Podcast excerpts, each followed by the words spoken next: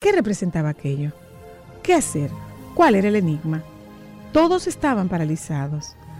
Después de algunos minutos, un alumno se levantó, miró al maestro y a los demás discípulos, caminó hacia el vaso con determinación y lo tiró al suelo. Usted es el nuevo guardián, le dijo el gran maestro y explicó. Yo fui muy claro. Les dije que estaban delante de un problema. No importa qué tan bellos y fascinantes sean, los problemas tienen que ser resueltos. Puede tratarse de un vaso de porcelana muy raro, un bello amor que ya no tiene sentido, un camino que debemos abandonar pero que insistimos en recorrer porque nos trae comodidades. Solo existe una forma de lidiar con los problemas, atacarlos de frente. En esos momentos no podemos tener piedad ni dejarnos tentar por el lado fascinante de cualquier conflicto. Los problemas tienen un raro efecto sobre la mayoría de nosotros. Nos gusta contemplarlos, analizarlos, darles vuelta, comentarlos. Sucede con frecuencia que comparamos nuestros problemas con los de los demás y decimos, su problema no es nada, espere a que le cuente el mío. Se ha dado en llamar parálisis por análisis a este proceso de contemplación e inacción. ¿Y la acción? parece que he perdido todo. Cuando vuelves me siento otra vez tan feliz.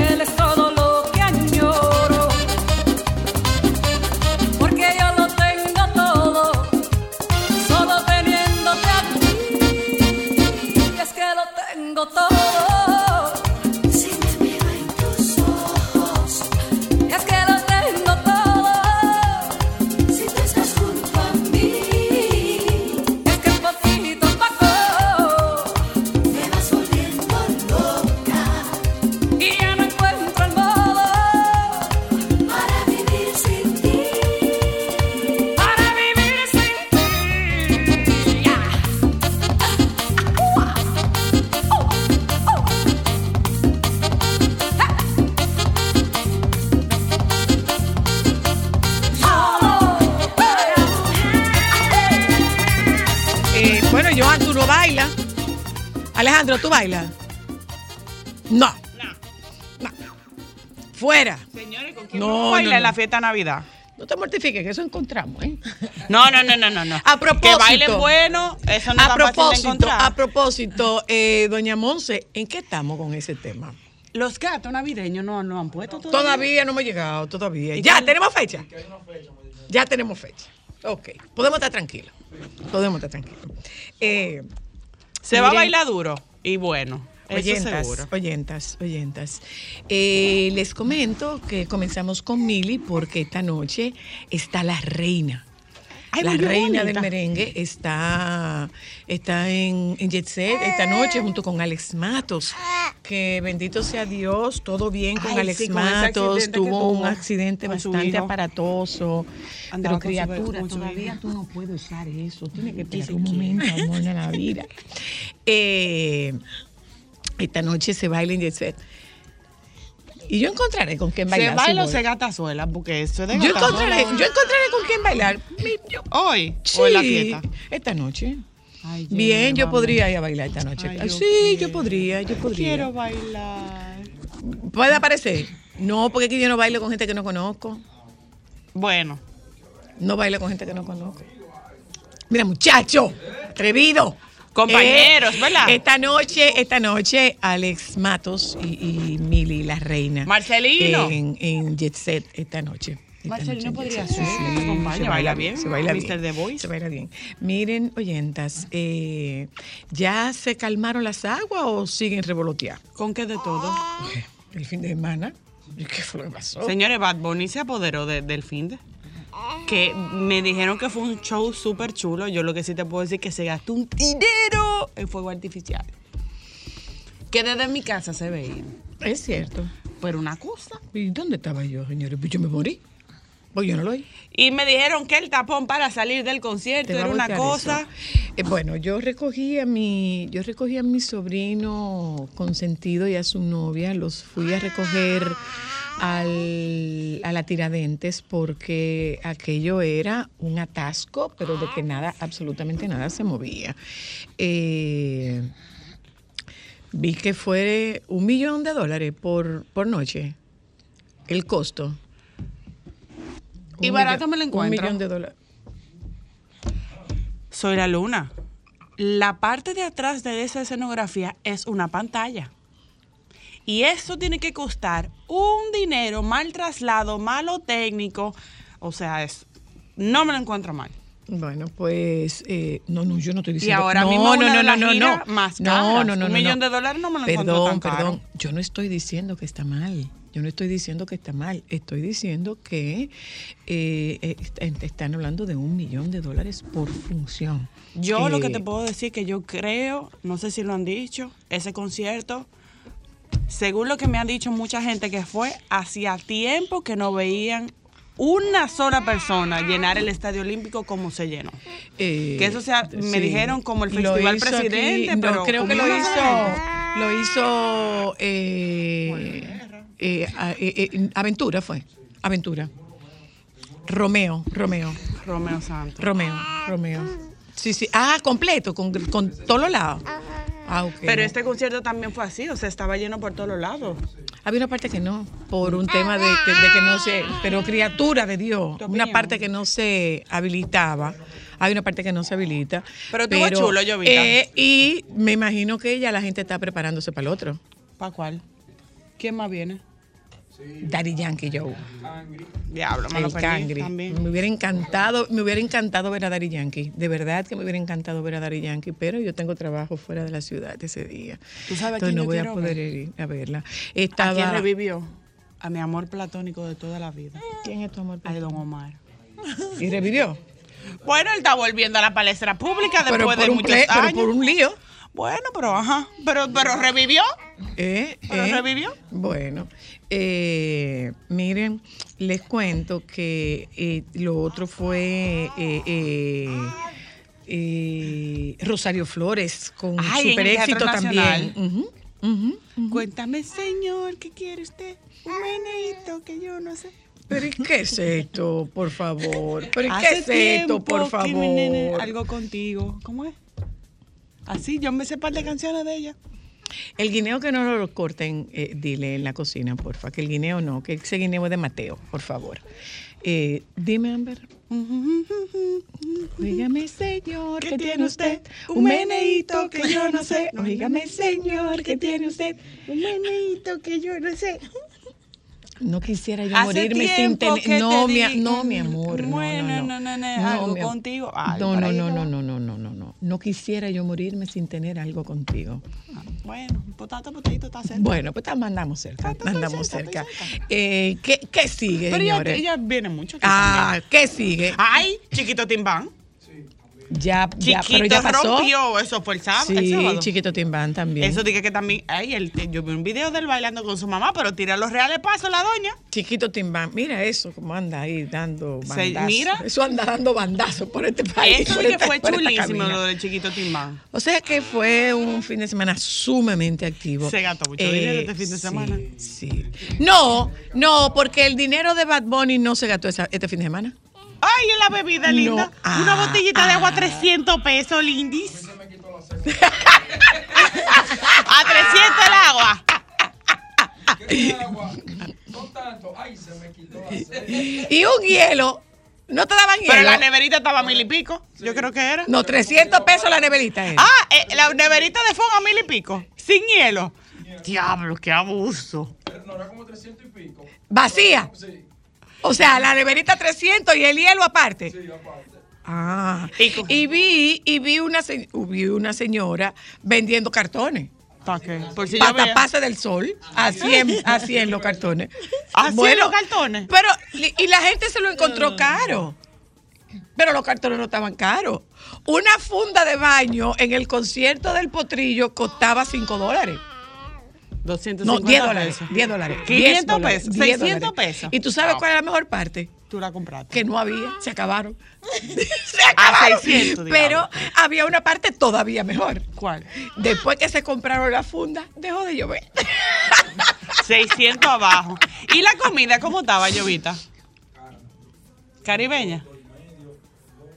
Un hot dog a dos y medio, diache. Pero te daba el masaje o la Conclusión, vaya conmigo. Todo eso es así. Pero no te dejan entrar con nada. Ah, no. No, el inconveniente es que si te fuiste perdiste el sitio. Ahora el que se hizo rico fue uno que tiene una cafetería fuera de. Afuera. Ay. Porque después que tú entrabas no podías salir. No, no, o sea, cuando salió todo el mundo. Ahí. Lo hizo ahí. Lo hizo ahí. Bueno. Listo. Bueno, bueno, señores, eh, nos vamos un momento a publicidad, regresamos de publicidad. Hoy no tenemos al baby, pero miren, el día 2 de noviembre eh, se conmemoran dos fechas. El, el- en, las primeras, en los primeros dos días de noviembre se conmemoran dos fechas muy importantes sobre todo para el mundo católico, que es el Día de los Fieles Difuntos, que es el primero de noviembre, no, el, el Día de Todos los Santos, que es el primero de noviembre, y el Día de los Fieles Difuntos, que es el día 2 de noviembre. Eh, usted escuche hablar del Día de, de- el Día de los Fieles Difuntos, que tiene un nombre artístico en nuestro país. ¿Ustedes saben cómo se le dice en nuestro país? Finao que es el apócope de finados, de los fallecidos. Eh, esa es una fecha que yo no olvido jamás porque era una fecha sagrada para mi mamá. Mi mamá tenía que ir a honrar sus muertos hasta San Juan de la Maguana, donde estaban enterrados. Entonces, hoy vamos a hablar con doña Águeda que es nuestra consejera espiritual de cabecera. eh, y con Doña Ágada nosotros vamos a hablar. Estuve viendo un poco de, de- eh, esta es una, esta es una fiesta para la cultura mexicana, es una gran fiesta. Una gran fiesta. Yo quiero vivir esa experiencia. Eh, y estuve viendo que era un tema, tenía como un tema social, una implicación social. hasta una película La hicieron. Catrina. La cátedra. La Catrina. ¿Cuál es la Catrina? La Catrina es la, esta, esta figura femenina que tiene este rostro de calavera. Y la calaca Es la calavera es- sola. eh, no es el esqueleto. Todo, todo el esqueleto con cara y, y el cuerpo. Esa es la calaca. Entonces, nosotros vamos a tener la oportunidad de conversar con doña Águeda a ese respecto porque la verdad es que para nosotros en, en una dimensión diferente, eh, el día de Finao es un día de mucha de mucho significado para, para los católicos. Eh, porque las, re- hay religiones protestantes o las religiones protestantes no celebran ese día o no. Pero es diferente no- a Halloween. El día de Es otra cosa. Eso en América, en Estados Pero Unidos. para De- los de esta- eso- es diferente. Vamos a publicidad. De eso hablamos con, con doña Águeda en la tarde de hoy. Y, y, por supuesto, doña Águeda, aprovechando que está usted aquí, tocamos un poquito del tema de acción de gracias. Qué diferente es acción de gracias, como lo celebra un americano, a como lo acoge un latino residente en Estados Unidos. Nos vamos a publicidad. Ya volvemos. Esto es solo para mujeres.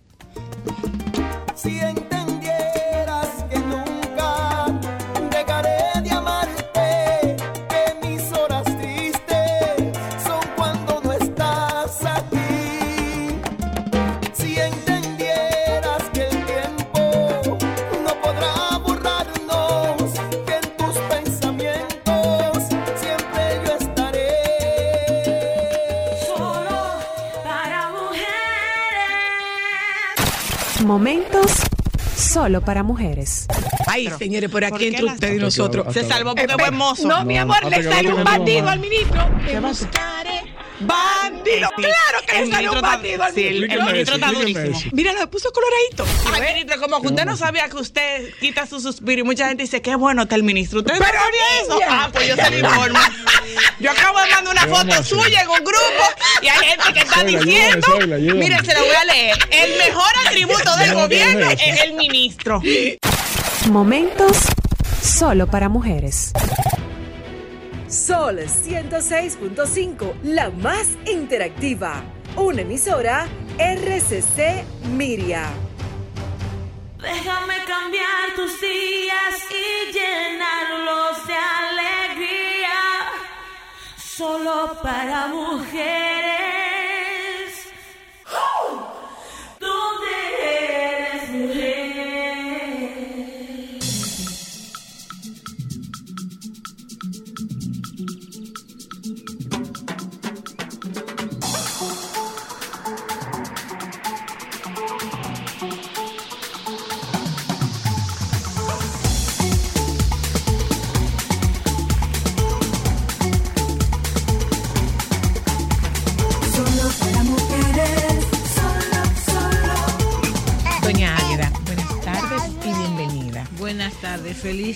otra vez de estar con ustedes. Para mí esto es, bueno, volver a mi casa. Gracias, así nosotros lo sentimos. Águeda, querida.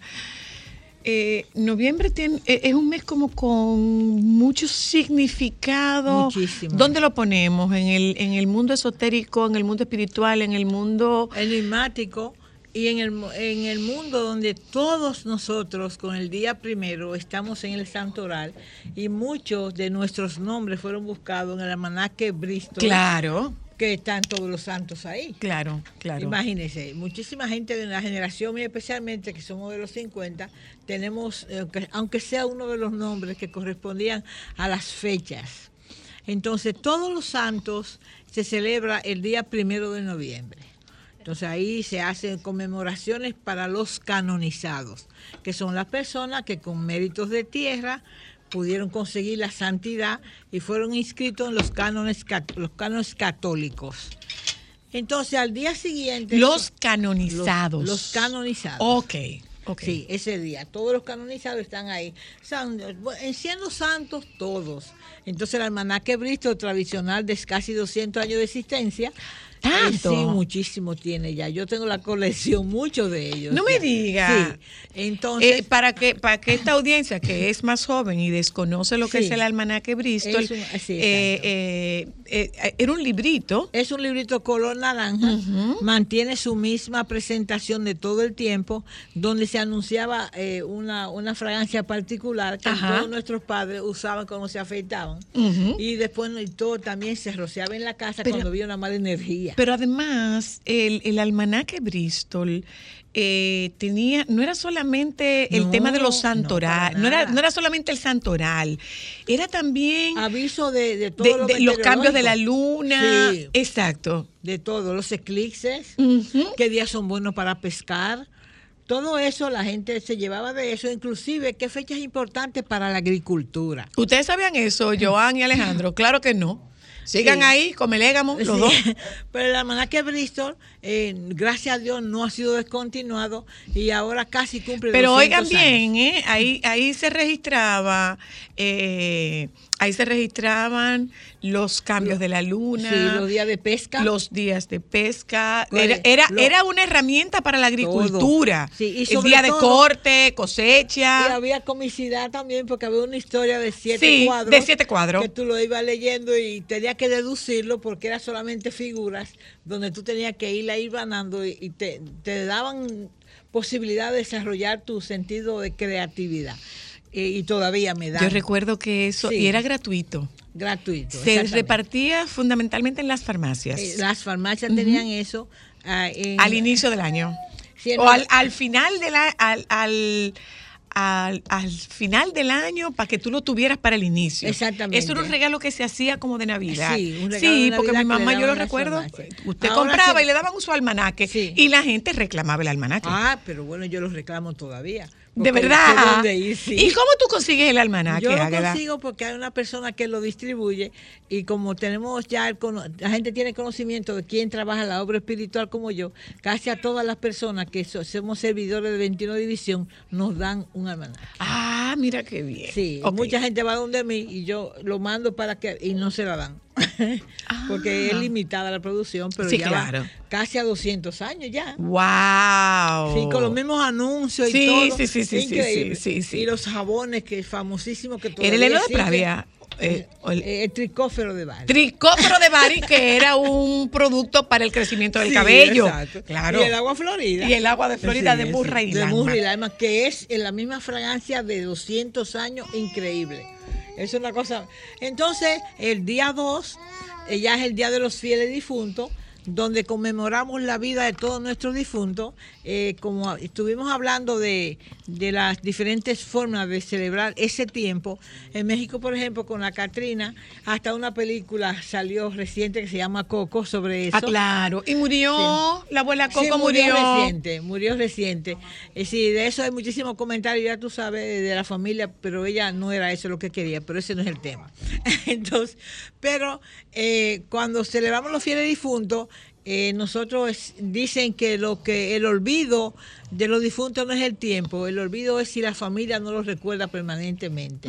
O sea, nuestros difuntos eh, cumplen 100 años, 50 años, 40 años. Nosotros ese día le hacemos eh, las honras fúnebres de acuerdo a, la- a nuestras creencias.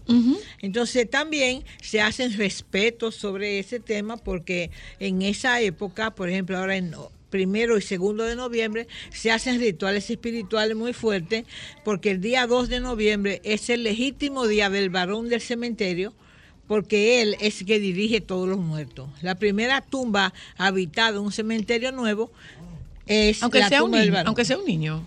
Sí, tiene más poder. Ah, sí. Si es un niño, tiene más poder todavía, es un varón joven. Si es una mujer, es, se le da hasta un grado de mamboa en espiritismo. Y el varón hombre, y- pero se utiliza, la tumba del varón es, en todos los cementerios, esa tumba está llena de cuantas eh, servicios. Ofrendas. Ofrendas. Y también ahí se utiliza para hacer eh, situaciones que no son muy positivas porque la gente, de acuerdo a su fe y a su intención, vuelve la magia negativa o positiva. Porque hasta magia es bonito el nombre, pero si tú la cambias, entonces ya son rituales espirituales que perjudican y hacen muchísimo daño. La tumba del varón del cementerio, ese día se limpia eh, eh, perfectamente los que trabajamos la obra espiritual, junto con todas las tumbas de los fieles difuntos. Ahora pregunto yo una cosa. ese tributo que se les rinde a los muertos, insisto, ¿eh? esto es en la creencia católica, ¿eh? exactamente. Esto es en la creencia católica. Usted y, y- y- y la creencia católica no está ni por debajo ni por encima de nadie. Para nada. Es El la libre creencia albedrío. católica y es, es respetada como se respetan las otras prácticas religiosas. Así es. Ahora, la pregunta, ¿este ritual tiene que ser obligatoriamente presencial ante esa tumba? Y, y, enmarco un poco la pregunta. Porque mi mamá, eh, mi mamá fue una fiel devota de San José, pero era una mujer que junto con sus hermanas tributaban esas honras a mi abuela y a sus muertos. Seguidora de costumbres. Pero en San Juan. Entonces nosotros le decíamos, mami, pero ¿cuál es la necesidad? Y eso aquí, y aquí no es igual. Hay que hacerlo necesariamente de manera presencial ante la tumba de tu deudo. Sí, debe ser en la tumba. Hay que cuidar las tumbas, porque acuérdense que mucha gente está mal usando los difuntos Sí, para sí. hacer daños. Sí. Inclusive cuando Y tú hay es- mucho irrespeto. Cuando tú estás velando en la funeraria a tu muerto, si tú te- tiene que haber algo, alguien chequeando que quien se acerque al difunto sea familia, porque hay gente que se le meten la mano por debajo del difunto con encargos que no son buenos. No me diga. Mientras el cuerpo no está podrido, son muchas las cosas que se pueden hacer.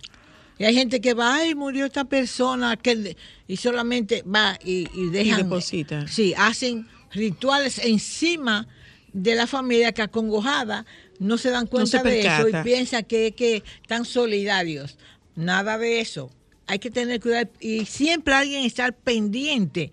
En los velorios que yo voy, que son gente allegada, yo cuido mucho ese muerto hasta que se cierre el ataúd. ¿Que usted familia? No, pues retírese, por favor. Ah, mira qué, mira qué buen dato. Eso Mira pasadera de mano, mira qué no. buen dato. Exactamente. Entonces, eh, hay que tener mucho cuidado con eso porque ahora el que no corre vuela. Antes los No, y secretos si, yo, y si yo tengo desconocimiento, pues no voy a ver que vaya a pasar nada. Exacto, los rituales espirituales antes estaban en exclusividad de algunas personas, pero ahora algunas personas han muerto y han dejado en manos inescrupulosas los secretos espirituales, que lo están mal usando para enriquecerse, para eh, robarle la voluntad a la gente, para porque hay muchísimos rituales que hasta te hipnotizan. Bueno, la verdad que hay mucha maldad en el mundo, porque los abuelos, por ejemplo, viene un nieto abuela, yo quiero que tú me enseñes, a menos que tú tengas la capacidad que tú sepas que esa persona está nació con los sensores necesarios para eso, no debe enseñarlo. Porque eso sí, estos secretos espirituales pasan a manos inescrupulosas, puede haber un- muchísimas situaciones de injusticia espiritual. Mm, déjame contestar esta llamada. Buenas, aló. Mira, perdón, yo tengo una inquietud. Una Adelante. persona muy querida se quiere casar el 2 de noviembre. ¿Cuál es su opinión con relación a eso? Porque Ah, yo bien. estoy mortificada. Una persona muy querida se quiere casar el 2 de noviembre. ¿Tiene todo listo para casarse el 2 de noviembre? Eh, sí, sí, lo legal es pues, así, 2 de noviembre. Sí, sí. Bueno, eh, ese es un día mundial, digo, para los creyentes eh, católicos, de los fieles difuntos. Pero eso, si ya está señalada esa fecha, es todo con el cristal que tú lo mires. Tú sabes, eh, si, si la gente tiene su fe en los rituales espirituales, da gracias a Dios por las personas, por nuestros ancestros que murieron y que no van a poder participar del Y les evento, rinde un homenaje. Pero disfrútelo igual, igual, como se celebra. Si, si es un aniversario, por ejemplo, de la abuela o algo, y el motivo de eso es la boda ese día en, en memoria de ella, pues una cosa magnífica porque la están honrando. Así Otra es, vez el teléfono. En otros países. Buenas, hola, Ajá. perdonen. Buenas. Le escucho. Eh, a la señora que está ahí, yo le quiero hacer una pregunta. Si ella, vi- eh, si ha visto o conoce de una señora que murió, me parece que fue como en los 70 y pico, en México, que supuestamente ella era una, una chamán. ¿Algún otro dato? Eh, no, yo lo vi, eso lo vi yo la semana pasada en Google, y como que me- en Google no, en YouTube, y en un documental. Una chama, que si tú conoces de una chamana que, que murió en los 70, mexicana. Mexicano, bueno, eh, casi, casi mexicanos no hay chamanes, es- son suramericanos. Ah, exacto. Sí, hay personas con mucha capacidad espiritual mexicana, pero no tengo conocimiento si murió alguien eh, famoso o trascendental. Pero eh, ese grupo de personas, seguidores de esa señora, seguro saben los rituales necesarios para hacerle. Y si y ahora en el Día de los Muertos, tan cerca que murió, le van a hacer sus ofrendas. Una pregunta, eh, eh, doña Águeda. Nosotros, los de fe católica que profesamos, yo particularmente les rindo homenaje a mi mamá ese día encendiéndole un veloncito. Es tu fe. Es exacto. Entonces, ¿qué, qué se recomienda? Porque lo ideal sería hacerlo en el, en la, to- ante la tumba, pero tenemos que ver una realidad. Y la realidad es que los cementerios públicos cada vez son más, Más inseguros. peligrosos. Sí, exactamente. Entonces, se siente, llega, Llega. se recibe. Llega porque tu fe es la que transporta el mensaje. Tu fe llega de la cabeza al cielo. Entonces, hay, hay tradicionales oraciones responsoriales, que son las que tú dices una cosa y aquel dice otra. Dale, Señor, el eterno descanso Y que brille para él la luz eterna. Ajá. Que las almas de los fieles difuntos, por la misericordia de Dios, descansen en paz. Amén. Te encomiendo, San Elías, varón del cementerio, con tus cuatro cuidadores, Santa Marta, San Expedito de Limbo, y así ese ritual mencionando las entidades. Siempre en la tumba del varón están esas entidades especialmente Santa Marta, que es la preferida. Te los encomiendo, guíalos, protégelos, que humanos no lo malucen para desviarle su camino. Porque ese, ese paso de la vida a la muerte es muy difícil. Y si encima de eso, pasar a, esa otro, a ese otro plano, viene alguien, te interrumpe el proceso para usarlo en detrimento de otro, entonces te detiene espiritualmente. Entonces la gente dice, ¿y Dios permite eso? Claro, Dios permite el libre albedrío. Usted haga lo que quiera, téngase la consecuencia. Por eso estamos los mortales, para entonces evitar que alguien coja eso en detrimento de nuestros difuntos. Así, pero eh, eh, yo veo que es, es un día de celebración a la vida, Sí. recordar. Es un recordatorio. Lo que pasa es que eh, eh, es otra cosa que tenemos que tener en consideración. Tú el- el- no, no necesariamente estás lista para celebrar el paso a la vida. Exacto. No. No. El Yo- yo paso a otra vida, o sea, eso toma, eso toma un tiempo. Toma. Eso toma un tiempo. Eh, a mí particularmente ese ritual de la cultura mexicana me encanta. Me encanta, Porque hay un mundo en todo esto. Yo he Está la gastronomía, está la, la, la floristería, Todo. el adorno de las, de las, de las El arte tumbas. sí, de sus sí, comidas. el pan de muertos. Oh, sí, su sí, comida sí, se sí. la llevan al cementerio y la gente come y, Y- celebra en la tumba. y celebran en la tumba. Pero tú sabes qué? O sea, nosotros tenemos una relación parental con los mexicanos, mis sobrinos, los, mis tres sobrinos, eh, los hijos de la doctora Luna, son mexicanos. Y a mí me rompió el alma de agradecimiento. ¿Sabes qué?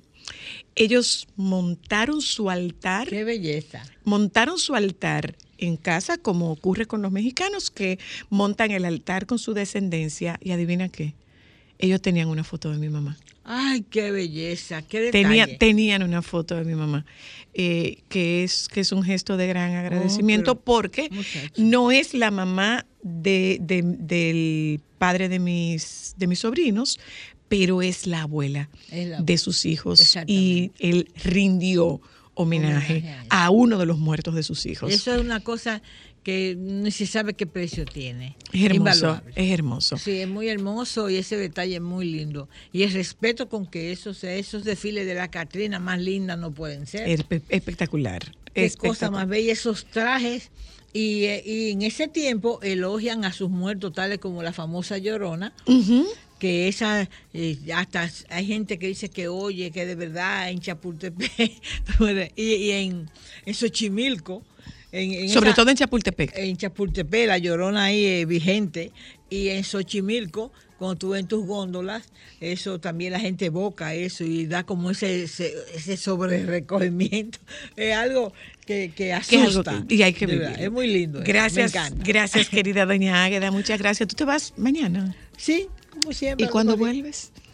¿Cómo es? ¿Cuándo vuelves? Pues realmente no tengo fecha. Porque cualquier día me dicen, venga, aquí estoy, gracias a Dios, me esperan aquí en mi patio. Eh, gracias, doña Águeda. Gente, vámonos un momento a publicidad. Regresamos de publicidad. Eh, Pedro García está con nosotras esta tarde y además de hablar un poco de, de la próxima presentación en el país del maestro eh, Manuel Alejandro, eh, yo recuerdo que cuando estábamos en pandemia, nosotros llamamos a Pedro por teléfono una vez, cuando hacíamos el programa vía Zoom y comentamos con Pedro eh, cómo se iba a ver afectado el mundo del espectáculo con ese cierre. Si subirían, si no subirían, ¿cuál iba a ser el impacto? Señores, y lo que dijo Pedro, que es lo que dijo César Concepción, se materializa, se está materializando. Ya volvemos. Solo para mujeres, solo, solo. Momentos solo para mujeres. Hello, people. Ah, Hello, se people. presentó, Esta no es mi la amor. hora del Bueno, programa, su- es más tarde. Eh, eh, sol de Ahora la es solo tarde. para mujeres. No, No, eso eh, es ahorita. Sol de la mañana. Eso es a las dos y Tampoco. media. Estoy perdida, que, que tanto pluriempleo y tanta cosa me tiene nerviosa, ¿me entiendes? La cantidad de excusas que hay para llegar tarde a un trabajo aquí son muchas. Y sobre todo si usted trabaja en el área pública, ¿me entiende? Ahí no, usted puede llegar hasta un día tarde, no hay ningún problema. ¿Y por qué, doña Porque así somos los, los digo, los dominicanos. ¿me ¡Ay, doña Consuelo! Nosotros somos así, ¿me entiende? Que no nos gusta respetar las, las leyes, las normas, las buenas conductas. Porque Bueno. no son siete minutos, No, ¿y media hora, son? una hora, cuatro horas. ¿Y para qué? Para estar en, en el cosa, en el, en el WhatsApp, en la cosa, en la- en el celular, ¿tú me entiendes? Momentos solo para mujeres. Sol 106.5, la más interactiva. Una emisora RCC Miria. Déjame cambiar tus días y llenarlos de alegría. Solo para mujeres.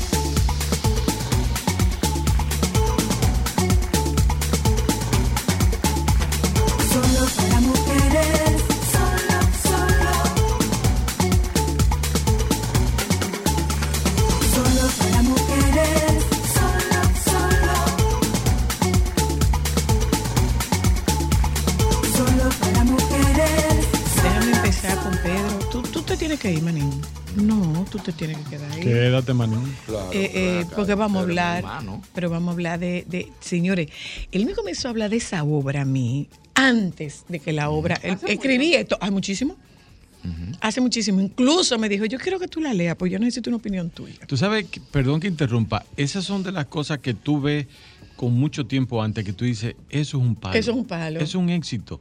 De verdad. Mire, señores, yo decía, cuando nosotras, eh, cuando se produjo todo aquel cierre que trabajábamos desde casa, que hacíamos los programas vía Zoom, se nos ocurrió en algún momento, a sabiendas de que lo último que se iba a incorporar al mundo productivo iba a ser el mundo del ocio, el entretenimiento, el espectáculo, hicimos una, una llamada a, a Pedro García y le preguntamos a Pedro justamente, ¿qué va a pasar con el espectáculo?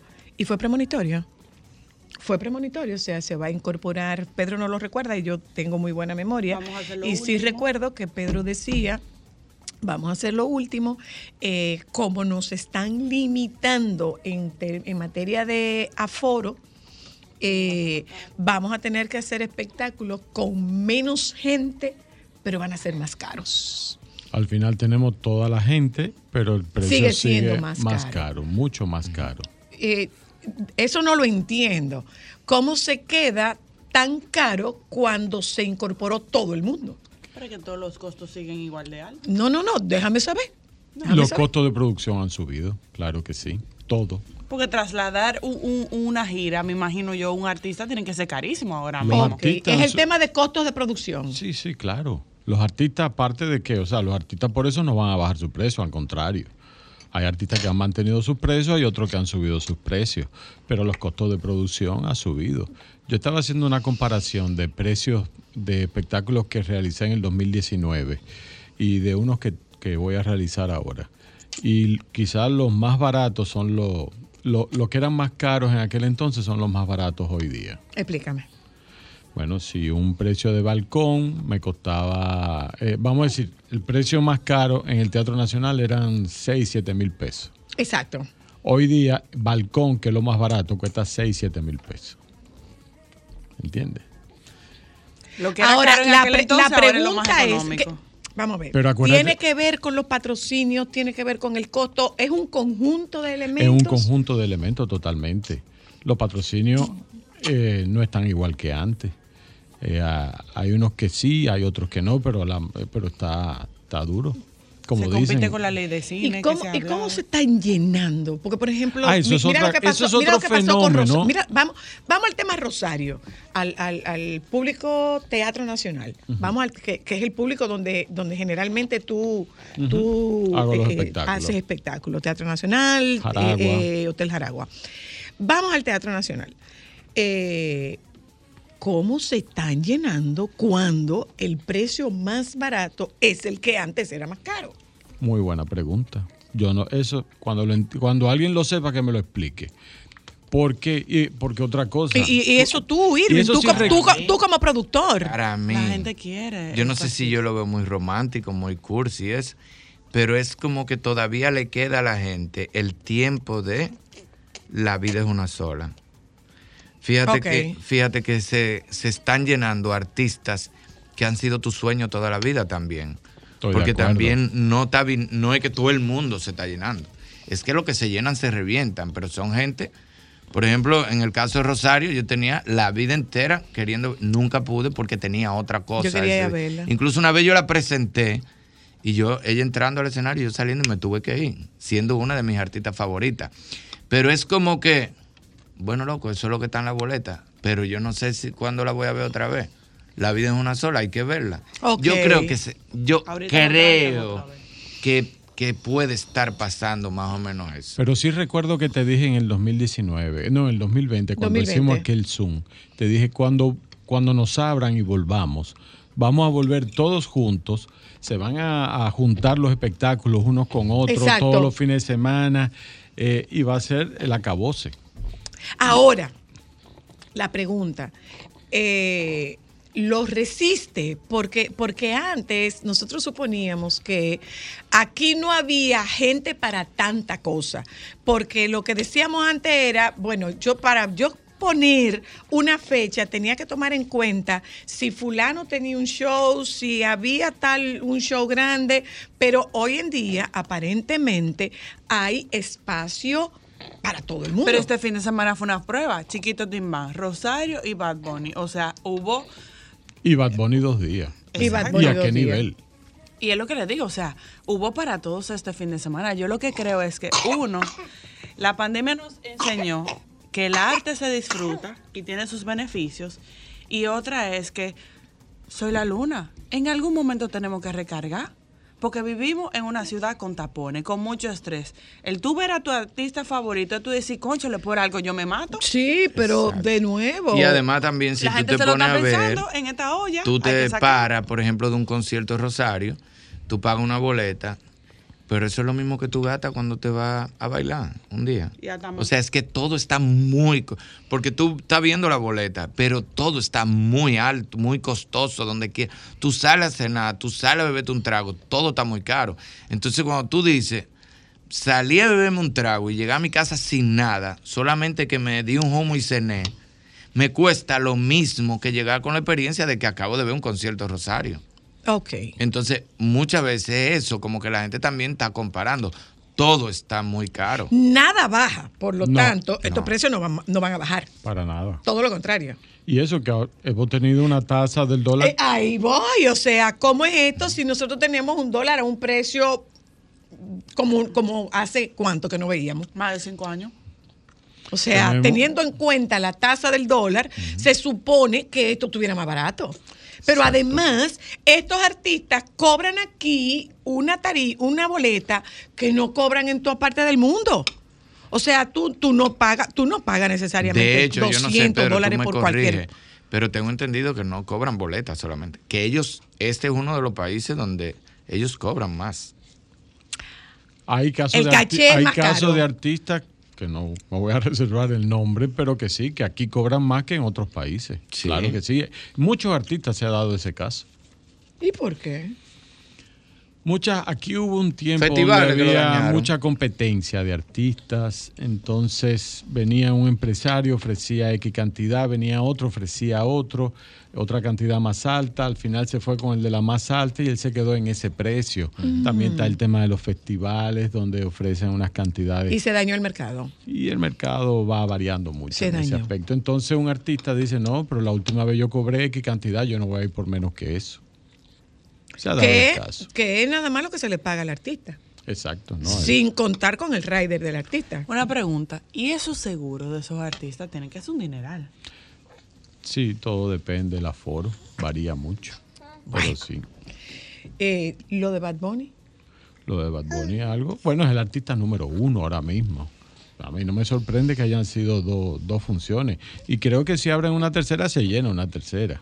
Bueno. se podía llenar con la parte que se quedó con la boleta que le. También. Ay, sí. Eso me dio mucha. Eso le voy a hacer una pregunta, eh, Pedro. Porque ahí se presentó y el tema, yo creo que de las redes sociales, mucha gente subió sus taquillas donde estaban sus códigos de barra y automáticamente te cogieron tu código de barra, la macaste. Es que, mira, yo. Se O sea, quizás estoy hablando sin una. eh, sin, sin ninguna base. Es más un, un tema mío, o sea, de cómo yo pienso. Aquí no es culpa ni del empresario, ni del sistema de, de, de boleta. Ni de la plataforma. Exacto, de Huepa Tickets.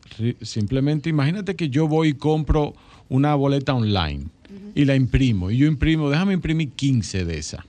Y la vendo las 15. Y me quedo, y nada más va a tener acceso una. El primero que llegue. El primero que llegue, que es el que le va a dar acceso eh, por, por el handheld. el- el- ya después los otros se lo va a bloquear. Entonces, es algo, ¿cómo lo van a controlar eso? Eso es muy difícil. O sea, que tenemos que volver Hablemos de. Hablemos Sí de o sí. parecería. Y, esta, y esas se falsifican también. Pero no es tan fácil de falsificar una boleta física. Don Pedro no dirá que una electrónica. Lo que pasa es que también estamos hablando de un sitio de 50 mil personas. A un aforo, un teatro de 1.500, un jaragua de 1.200. em, es Hay- hay una diferencia. Exacto, hay una diferencia cuando tú vas a meter 50 mil personas. Pedro, Cuéntame. porque ese, que ese es otro tema que tenemos pendiente contigo. Señores, a propósito de la proximidad del Día de los Muertos, tenemos, Tenemos, pendiente sí. contigo el tema de cantante que muerto vale más que vivo y el dinero que se le saca. El papá de Selena acaba de sacar una nueva producción de Selena inédita antes de que Selena... Que ya lo tenía el grabado. papá. Que ya No, lo no. tenía grabado y nunca lo sacó. No, mucho antes de ella dedicarse a cantar. Y, otro Y tenían eso grabado, y tenían Oye, eso grabado y lo están materializando como ella hubiera sonado hoy. Ahora.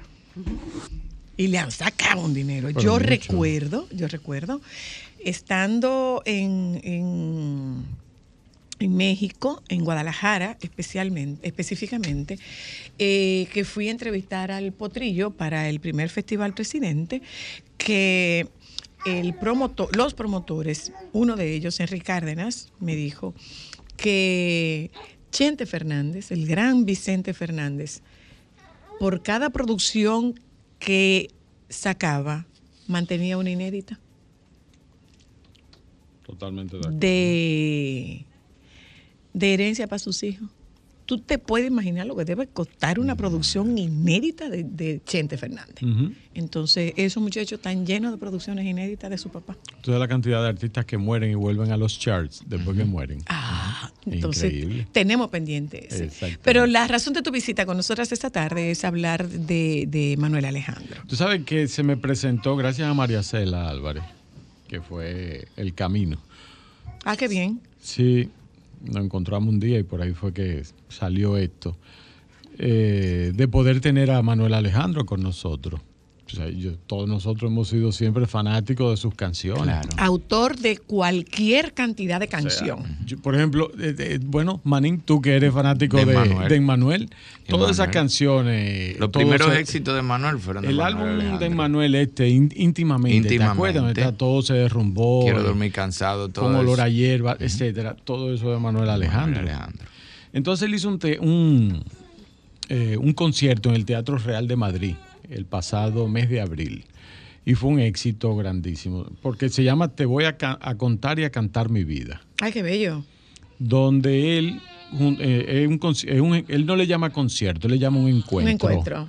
a piano y voz, donde él se va a sentar en su piano y va a ir narrando anécdotas, vamos a decir, de cómo surgió X canción, vamos a decir, estaba, Wow, crucé el Atlántico, me junté en casa de Julio Iglesias y por ahí empezamos y surgió esta melodía. Y por ahí empieza, eh, vamos a decir, lo mejor de tu vida. Y por ahí va narrando, y de José José, eh, esta de Simone, Procuro Olvidarte, del mismo Emmanuel, o sea que son incontables, son más de 600 canciones que ese señor eh, ha compuesto. Wow. Yo, lo- pienso que a él se debe el éxito de la mayoría de, de esos cantantes de esa generación, de Manuel, de esa época. yo soy aquel Por de 5 o Rafael. 10 y de, años. y de eso, él, él- él es el artífice De cualquier éxito de, de- de Rafael. de Rafael. Esos 5 o cualquier 10 éxito de años Rafael. que él tuvo, todos los artistas que grababan canciones de él eran artistas que tenían una pegada segura. Entonces a raíz de eso él decidió luego del concierto de Madrid, dijo, vamos a hacer varios conciertos más y, y vamos, o sea, se va a hacer dos conciertos, uno acá y otro en México. El de acá, Solo para Latinoamérica. Solamente, sí. Él va a Dos. hacer- y él estuvo ahora recientemente en, en Miami, en la Musa Awards, y ahí le entregaron el Living Legend Awards. Le Wow. hicieron un ¿Qué reconocimiento. edad tiene Manuel Alejandro? 90. Y María Sí. Estuvo ahí en Manuel. Wow. eh, este muchacho, eh, David Bisbal, le cantó, le cantó una canción. eh, el hijo de Emmanuel cantó Todo se derrumbó. Le hicieron un acto precioso Canta allá. precioso ese carajito. Y entonces, nada, él se presenta acá el, el, el viernes 4 de noviembre en la sala principal del teatro. ¿A Y- piano? A piano y voz. A wow. Sí, es algo bien íntimo, bien, va, va a estar bien chévere. Para mí es un honor poder tener una figura como Manuel Alejandro acá. Se suma una de, la- de las leyendas que, que he podido presentar. Y luego de acá va a México y allá se va a presentar en el, en el Auditorio Nacional. O sea que Pero es una oportunidad de es, excepción. es como dice la promo y como han dicho ellos, es algo único e irrepetible. Totalmente, Porque solamente es ahora y ya. totalmente. Mira, ¿y quién, quién lo acompaña? Su hija, una de sus hijas. Eso, Bien. Pabelo. Viene con una de sus eso es una que- experiencia. Eh, eso, Sobre eso, todo eso- nosotros eso que, es una hemos, experiencia. que hemos visto y hemos disfrutado esas carreras de esos artistas con sus canciones, oírlo a él contando de dónde salieron esas canciones, la historia, esa- eso es maravilloso. Eso hay, que, eso hay que vivirlo. Eso es como un conversado. Eso, eso hay que vivirlo. ¿Tú sabes ¿Y lo tú sabes de cuánto tiempo? Eh, hora y media más o menos. Y Son media. alrededor de 27, 30 canciones. Que él va- Contadas. sí, que él va a ir narrando. Pero imagínate tú, o sea, eh, lo que es Julio Iglesias, Rafael, José José, El Amor Acaba.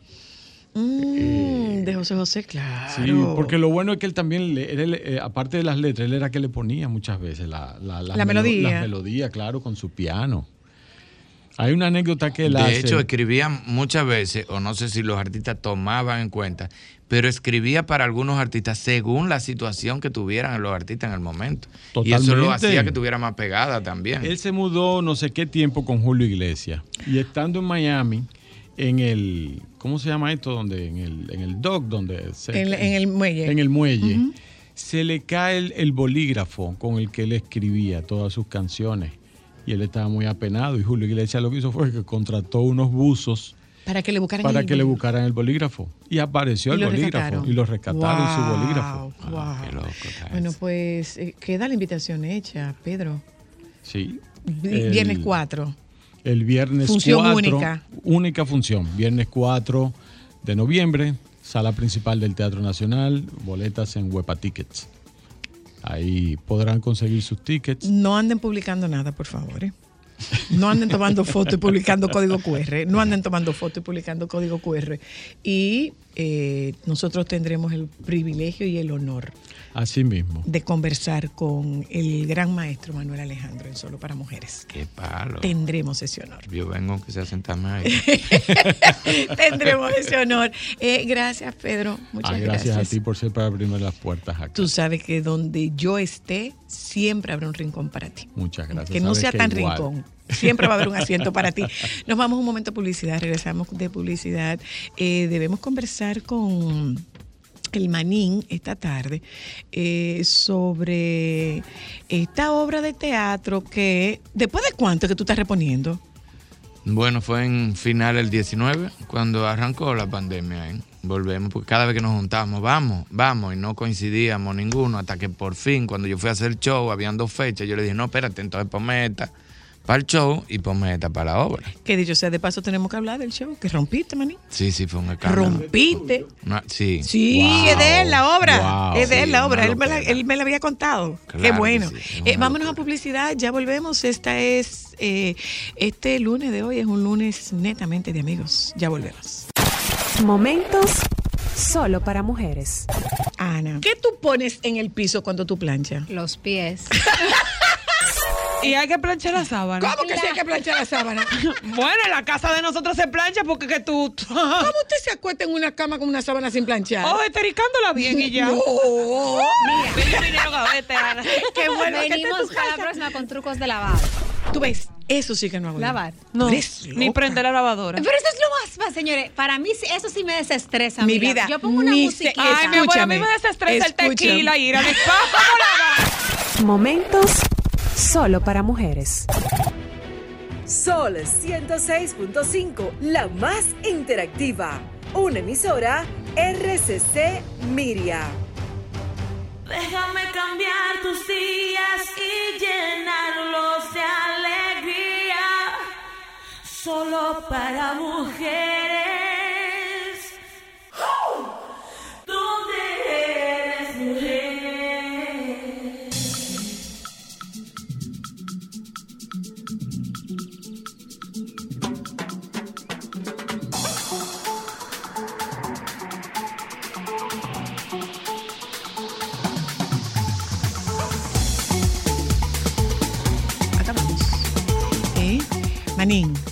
Perfectos desconocidos.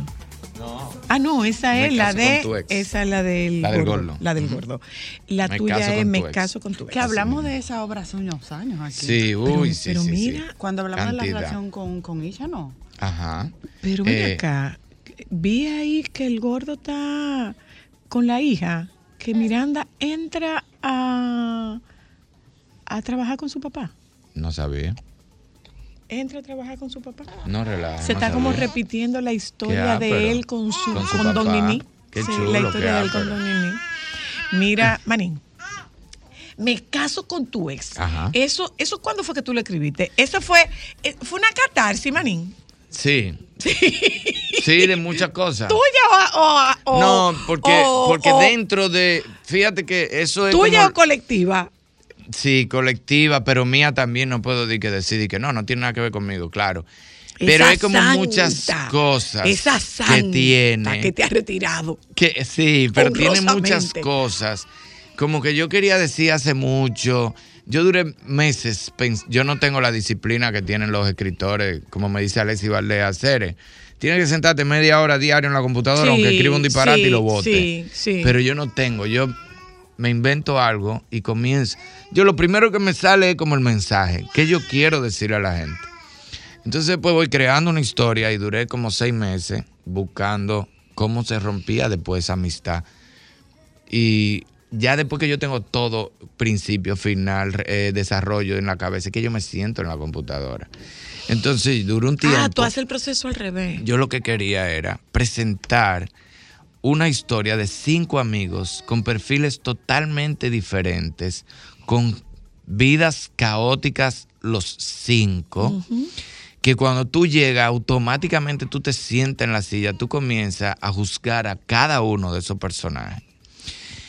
Y yo decía, en algún momento cada personaje tiene que reivindicarse, pero para eso yo necesito un caos, para que ellos empiecen a reivindicarse. ¿Cuál fue el caos? Una mujer. Una mujer.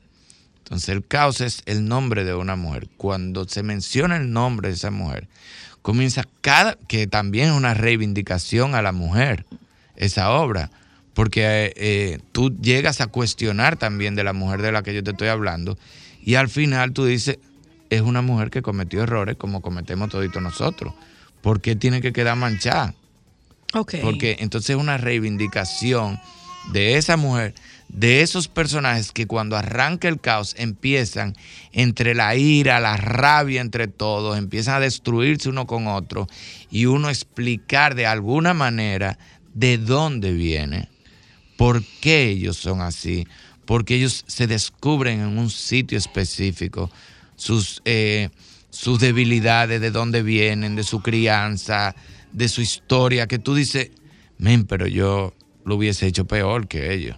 Y hay muchas cosas que yo viví, que yo escuché y veía verdad en otra gente. O sea, es como que, que tú y tu hija tengan una historia, toda la vida yo me pasé oyendo a Ámbar de una situación contigo Pero no la otra, no la y otra un día me siento contigo y me voy a mi casa y siento que perdí 10 años de historia contigo y oí tu versión. Entonces es eso, es como la otra verdad, es como tú te acuerdas el, el corto de la madrastra que era algo así más o menos, es como esa otra verdad que tiene todo el mundo. Y eso fue lo que yo quería, evidentemente en una comedia, originalmente, hasta que llegó un momento que la gente, entre la risa, tengo un amigo que me respeto su, Su identidad. nombre por su perfil, pero me dijo, tú sabes el tiempo que yo tengo haciendo teatro y viendo teatro y trabajando en teatro. Primera vez, en mi, te estoy hablando 40 años, primera vez en mi vida que a mí se me aguan los ojos con una sola línea de la obra, que para mí iba a ser la línea más jocosa, más graciosa. Que es una línea que eso donde hay pasa en que... teatro. No, no, lo que, ha O pas- sea, lo que pasa tú, en esta tú obra... propones algo, incluso eh, tú lo propones como autor, lo propones como director, lo propones como actor y el público lo Decide. acoge como le parece. decide. O sea, hay líneas que para mí iban a ser la cosa más graciosa de la obra. Y, Y la se gente tornan súper dramática. Y hay que esperar que la gente termine de aplaudir esa parte, porque es, es un momento como, como no sé, como, como, como que para la gente, como que les rompe todos los esquemas, como que la gente reconoce que ha estado prejuiciando por mucho tiempo ese esquema, ese tipo de persona, y la gente aplaude, hay que esperar que la gente, la gente no se ríe. Hay momentos donde yo pensaba que la gente se iba a morir de la risa y la gente está llorando. Exacto. Se puede identificar mucha gente con muchas de las cosas, con muchos de los actores que pasan, que, que están en la obra. Tú, tú, ustedes pusieron eh, eh, eh, Me caso con tu ex cuándo? En el 2019, primero la hicimos en Chao, después fuimos a 360 también, y entonces ahora, en, en el afán de la reposición, pues lo hacemos en, en Bellas ¿Y Artes. por qué la estás reponiendo? Porque nosotros nos quedamos con la gana. Acuérdate que la última vez que la pusimos nos fue súper bien, Ujú. súper bien. Tanto en Chao como en 360 que cabían 500 personas también nos fue súper bien. Pero ¿qué pasa? Venía diciembre, en diciembre todo el mundo tiene picoteo, ahí mismo viene la pandemia. Entonces cada vez que nos juntábamos era el hambre de volver a hacer la obra, de volver a repetirla. Gracias a Dios tuve la dicha de que mis amigos, actores y buenos, le encantó. Entonces ellos se quedaron, Pepe muy también emocional, eh, ellos se quedaron con las ganas de seguir haciendo la obra. Porque la verdad es que ver las reacciones del público con esta obra es, es muy ápero uno como actor también. ¿Y, y a ti qué te pasa, Irving, cuando, o sea, en algún momento tú te sales? Yo no quiero estar ahí. O sea, cuando yo lo hice la primera vez, ¿Tú querías ser público? Sí, yo dije, ¿para qué yo no busqué a otra gente que hiciera esto? Porque yo estoy creyendo que yo estoy haciendo una comedia que la gente se va a reír, se va a reír, se va a reír, y en algún momento yo trato, tra- pensaba que solo trataba de dejar algunos mensajes. Y ahí es que me doy cuenta que la gente tiene hambre de que lo estrujen, de que le digan mucha verdad en su cara, que la gente necesita que lo sacudan Que Que, la gente- de- que desde el humor es más digerible. Siempre dije, dije también en una entrevista hace día que me preguntaron, ¿no te interesaría hacer política para cambiar? No, es que yo vengo de una época donde Cantinfla cambiaba la sociedad por una película. Los artistas cambiaban la sociedad por su arte. Yo no tengo que buscar un puesto político para arreglar cosas en la sociedad. Yo lo puedo hacer desde mi área, desde donde Bueno, yo trabajo. Freddy, Freddy Vera nunca Freddy lo hizo Vera, desde la política. Exacto. Entonces muchas veces perdemos un gran comunicador, un gran humorista y lo perdemos por un mal político. Es así. Entonces dejamos un espacio. Yo, yo quiero arreglar cosas o tratar de arreglar, de cambiar la vida a alguien. Hace- hace tu a propuesta. Una gente, Hace tu propuesta, hace tu propuesta, gente. claro. Entonces con esta obra me pasaba mucho. Y no sé qué pasa con los humoristas, que nos queda como, siempre tenemos como ese afán de que la gente, porque con mi amigo Alexi, como te decía, Alexi Valle, que es un tremendo humorista, él tiene una obra ahora que se llama La Otra Mascarilla, que me dice él mismo, hacer esto es lo mejor que yo escribí. Y lo que más satisfacción me da es que la gente entra llorando al camerino. No sé qué nos pasa a los humoristas cuando escribimos, que si la gente no, no se conmueve en algún momento, que si la gente no llora, que si no se sensibiliza, uno siente que no hizo el verdadero aporte. Pero realmente no es eso lo que ustedes están buscando. No, ese, eh, Eso eh, llega. Eso llega. Porque la intención inicial es una de las acciones más difíciles de conseguir, que es promover la risa. Ah, sí, sí, sí, evidentemente. Es una comedia.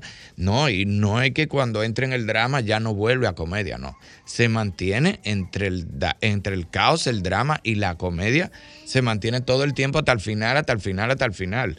Pero es lo que te digo, como tú decías, el público lo acoge como quiera. ¿Cómo le parece? Hay líneas. De- y de- y- e incluso, e incluso el mismo público en días distintos puede tener No, no. una reacción diferente. Hay líneas, por ejemplo, que te diré que en los ensayos nosotros llorábamos todos los días. Y es una parte Bueno, donde- contigo no es difícil. Do- pues no, pero todos. O sea, a- a- había días que yo miraba para el lado y estaba Memo llorando. Otro día estaba Kenny, otro día estaba Josué, otro.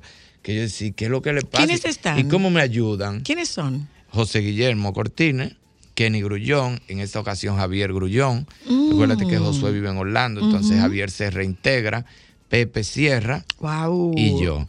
Entonces estos jevos, ya tú sabes, tienen una carga Con Chapuzón. con Chapuzón en la dirección. Tienen una carga.